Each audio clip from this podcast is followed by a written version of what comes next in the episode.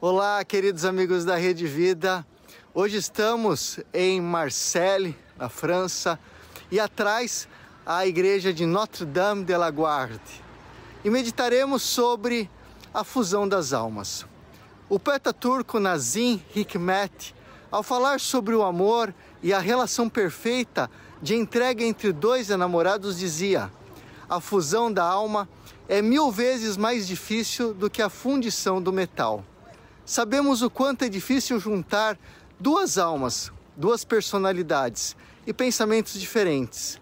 Já o filósofo árabe-espanhol Ibn Arzan afirma: o verdadeiro amor nasce lentamente e se espalha após uma longa cumplicidade e que o fortalece. Só assim ele se torna invulnerável ao tédio e ao abandono.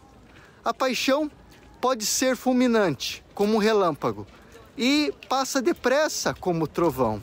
Mas o amor, mesmo que venha de um relâmpago, deve ser construído e guardado, deve crescer e se fortalecer.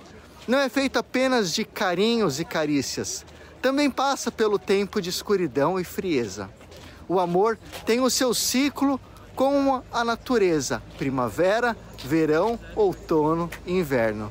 O segredo é viver cada uma das estações, extraindo delas o seu ensinamento e fruto.